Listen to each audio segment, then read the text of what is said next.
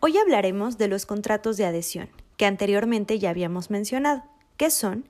Un contrato de adhesión, de acuerdo con la Ley Federal de Protección al Consumidor, es el documento elaborado unilateralmente por el proveedor para establecer en formatos uniformes los términos y condiciones aplicables a la adquisición de un producto o la prestación de un servicio, aun cuando dicho documento no contenga todas las cláusulas ordinarias de un contrato.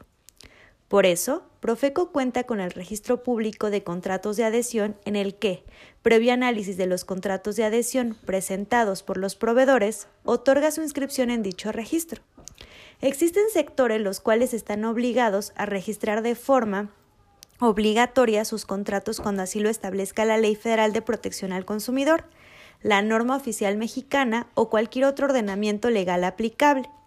En estos casos, Profeco revisa que los contratos de adhesión no contengan cláusulas abusivas o lesivas e inequitativas a los intereses de los consumidores. ¿Se puede modificar un contrato de adhesión para un cliente en particular?